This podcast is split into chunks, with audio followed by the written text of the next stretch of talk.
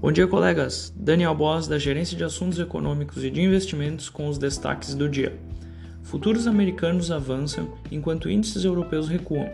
Hoje é dia de divulgação dos dados sobre emprego e novos de pedidos de seguro-desemprego nos Estados Unidos, e o mercado acompanha atento os movimentos na principal economia do mundo.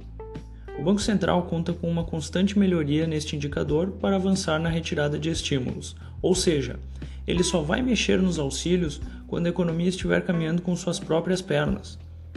O preço do minério de ferro disparou na China após briga do país com a Austrália. É uma briga boa entre o maior produtor de minério de ferro e o maior produtor de aço do mundo. A origem da briga é um pedido de investigação por parte da Austrália há um ano sobre a origem do coronavírus.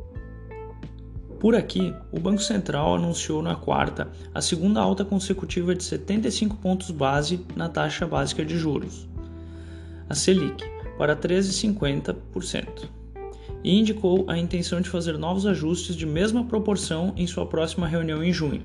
Dessa forma, o Banco Central evita especulações sobre os rumos da política monetária e evita maiores instabilidades. Um dia após a reunião, já podemos esperar a Selic em 4,25% no próximo mês. O principal risco que pode exigir revisão quanto ao ajuste por parte do Banco Central diz respeito às perspectivas para a inflação de 2022.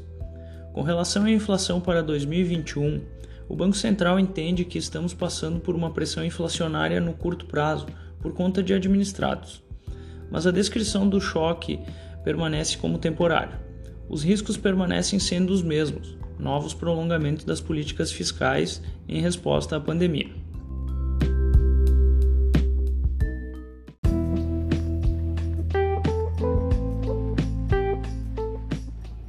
Vamos ao fechamento.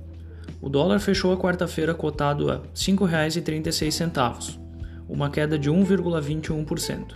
O Ibovespa fechou a 119.564 pontos, ganho de 1,57%. O S&P 500 permaneceu estável, aos 4.167 pontos. No mercado de juros futuro, o DI para janeiro de 2022, o juro curto, caiu um ponto base, a 4,78%. E o DI para janeiro de 2027, o juro longo, registra variação negativa de 8 pontos base, a 8,58%. O dia de agenda fraca no Brasil. Um bom dia de trabalho a todos. Abraço!